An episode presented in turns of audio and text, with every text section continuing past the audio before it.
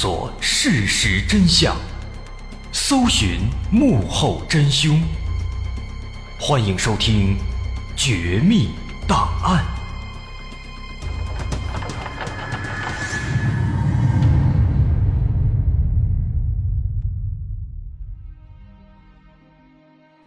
还原事实，探索真相。欢迎来到今天的《绝密档案》，我是大碗。在云南省玉溪市下辖的澄江市江川县和华宁县的交界地带，有一座全国最大的深水型淡水湖，叫抚仙湖。这是一座又深又大的湖泊，它的蓄水量是太湖的四点五倍，洱海的六倍，滇池的十二倍，占全国淡水湖总蓄水量的百分之九点一六。它的平均深度有九十米，最深处能达到一百五十多米。这是一个什么样的概念呢？西湖的平均水深只有二点二七米，鄱阳湖是五米，洞庭湖是三十五米，青海湖平均也只有二十一米，最深处也不过三十二米。当然，全国最深的湖泊是天池，最深处有三百七十三米。但是天池的蓄水量只有抚仙湖的九分之一，所以才说抚仙湖是又深又大。正是因为又深又大，所以在抚仙湖当中潜藏着非常多的秘密。一九九零年，抚仙湖上曾经沉了一艘船，当时那艘船上有十多名游客，其中有一位还是怀胎八个月的孕妇。家属们悲痛欲绝，公安消防机关也倍感责任重大，想着无论如何也要帮助家属找到遗体。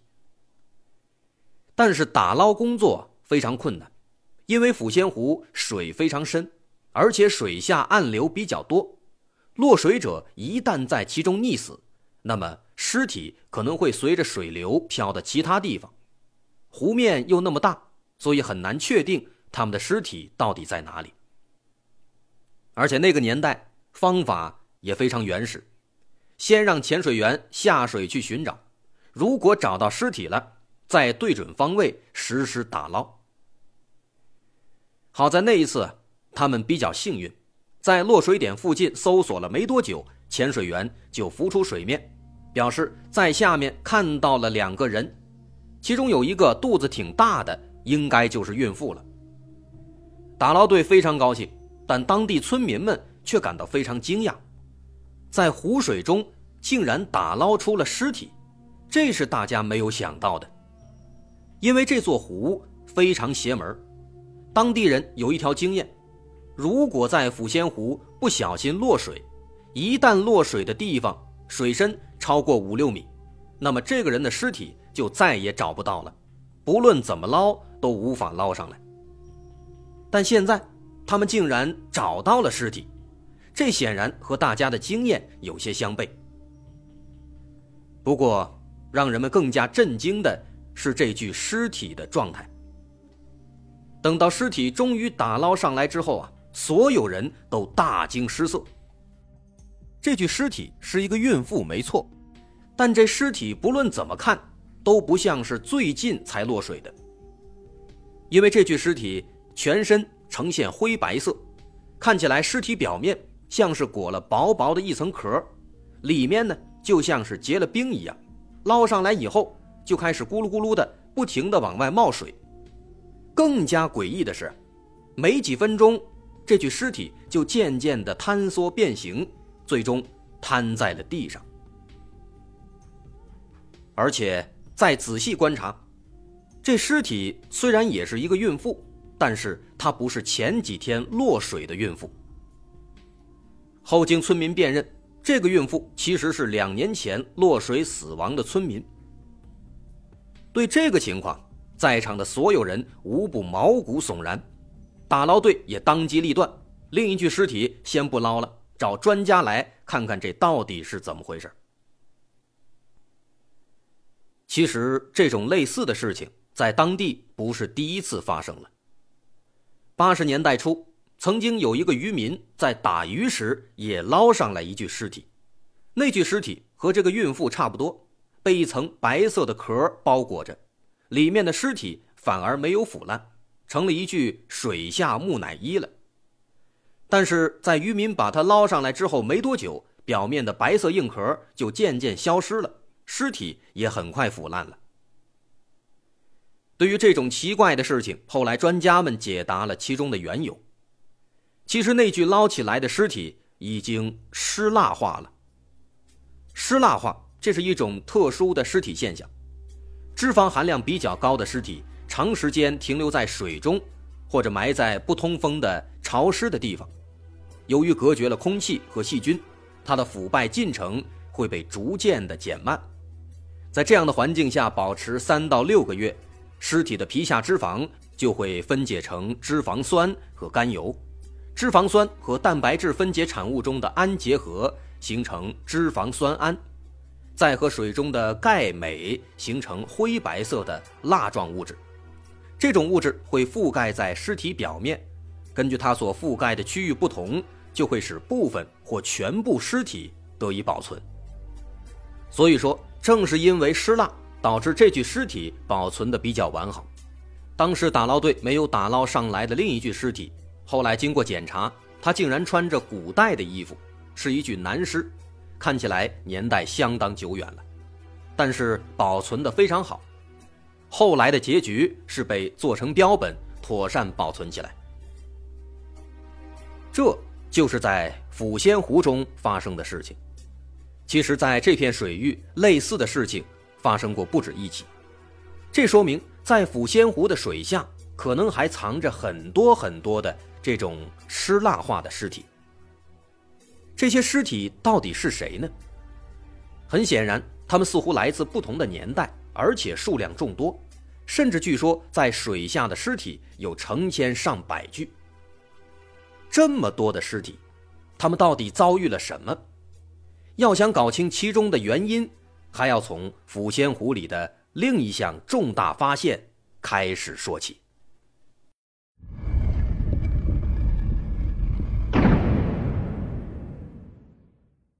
一九九二年五月二日，中国船舶重工业集团七五零实验厂的潜水员耿卫在抚仙湖水下作业。他在抚仙湖东北部的水域潜水，发现湖水在这片地方没有那么深，于是就下潜到了九米深的地方。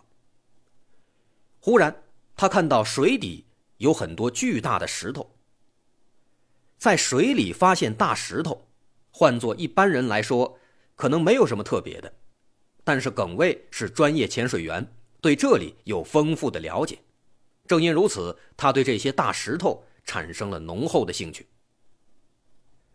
根据自己多年的潜水经验，这抚仙湖底的地貌啊，应该是以淤泥和泥沙沉积为主，即便有石头，也往往应该是比较小、比较少的。但是眼下这些石头显然非常特殊。他在附近的水域游了一大圈，对这些石头反复观察之后，他越发好奇了。这些石头往往非常巨大，虽然它们的边角都已经被严重侵蚀，而且上面还布满了厚厚的青苔，已经和周围的泥土融为一体了。但如果仔细观察，仍然可以看出，这其实是一个个的方方正正的立方体。粗略估计，这些呈现立方体的石块，它们的边长大约是一点二米，高度大约有五六十公分。每一块石头几乎都是一样的大小、一样的形状，而且它们排列整齐，堆砌在一起。那么，这些石块究竟是自然形成的，还是人为建造的呢？为了揭开这个谜底，耿卫在接下来的几天里。又多次潜入这片水域进行探索，在经过仔细观察之后，耿卫发现，这些石块虽然已经被青苔覆盖，但如果刮开青苔，能发现其表面有一些非常明显的人工雕琢的痕迹。而从已经被侵蚀了很多的棱角，又可以推测，它们已经沉寂于湖底有千百年的岁月了。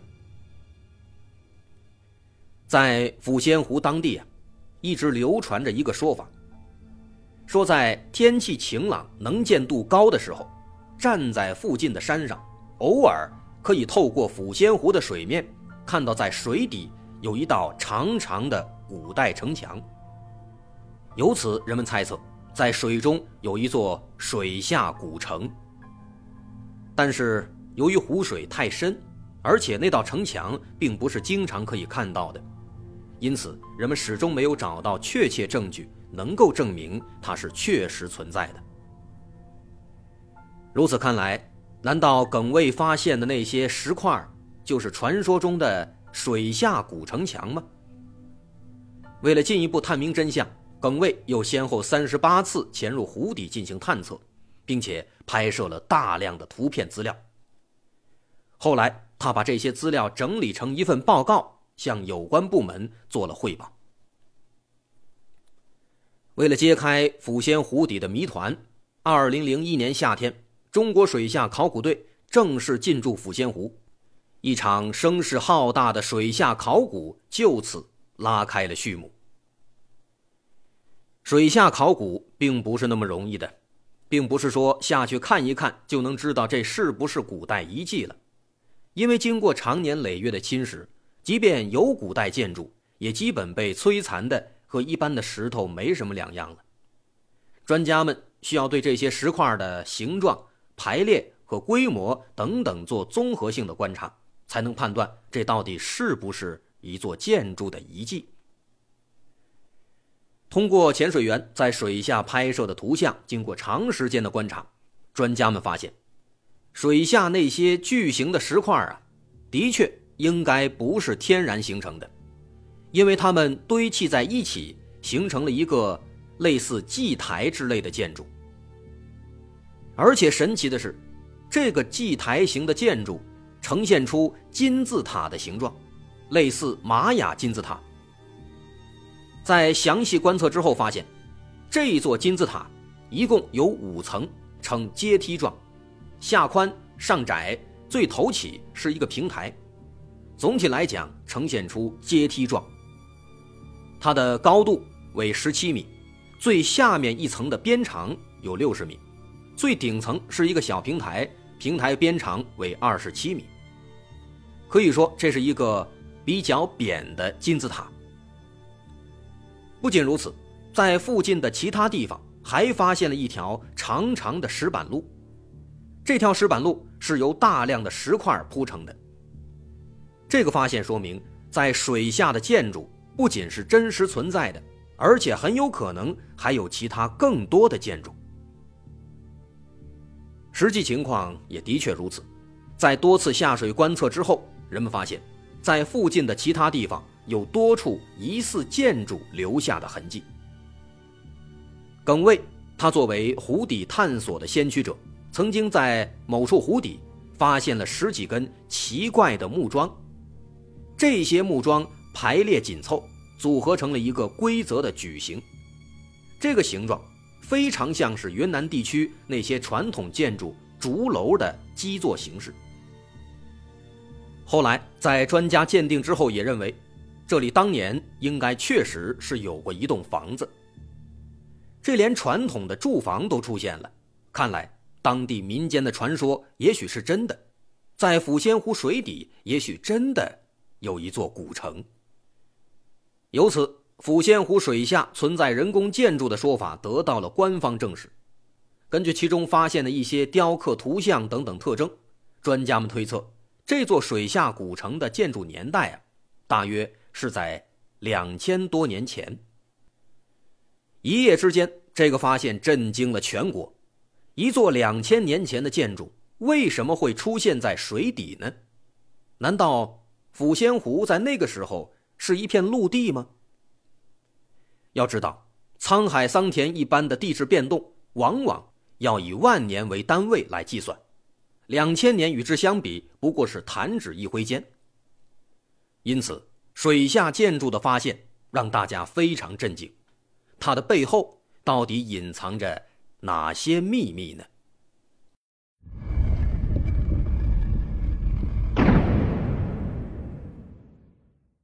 二零零五年十二月中国水下考古队对水下古城展开了第二次大规模的考察。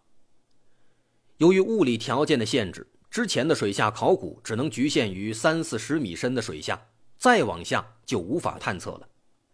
然而，很多石块和遗迹是在更深的地方，所以这一次，除了专业的考古工作者和潜水员之外，还启用了当时最厉害的潜水探测器。在这个机器上安装了最先进的全球卫星定位系统和声呐扫描仪。这个声呐扫描当然是最佳的助力了，它可以帮助探测水下可能存在的建筑。而当抚仙湖东北部湖底的声呐扫描结果出来之后啊，所有的考古人员全都震惊了。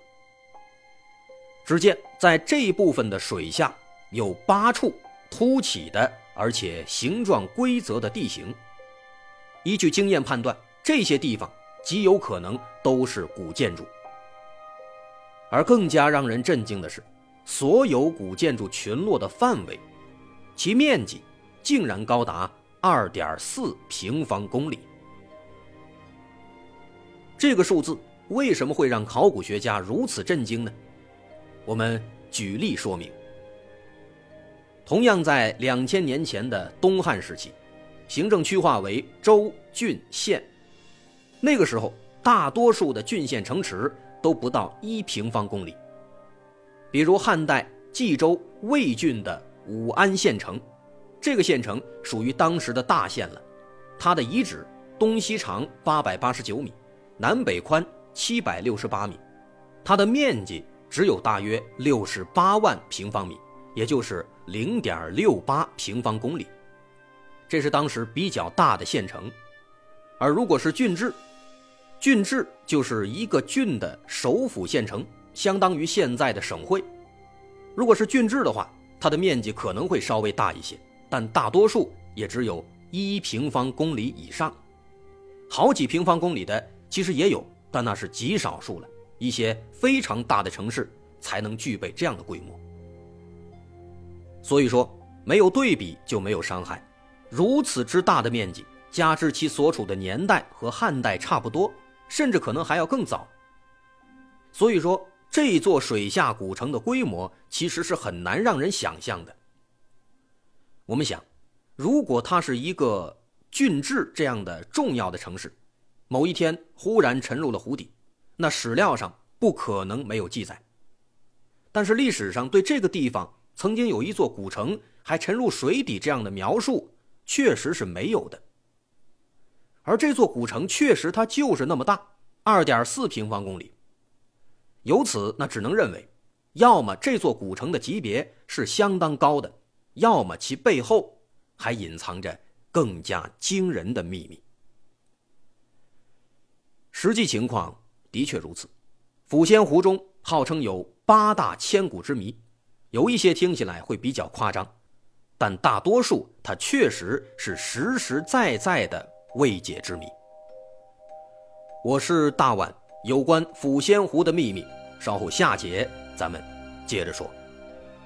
如果您喜欢，欢迎关注我的微信公众号，在微信搜索“大碗说故事”，点击关注即可。我是大碗，稍后下节有关抚仙湖的水下古城，咱们继续探秘。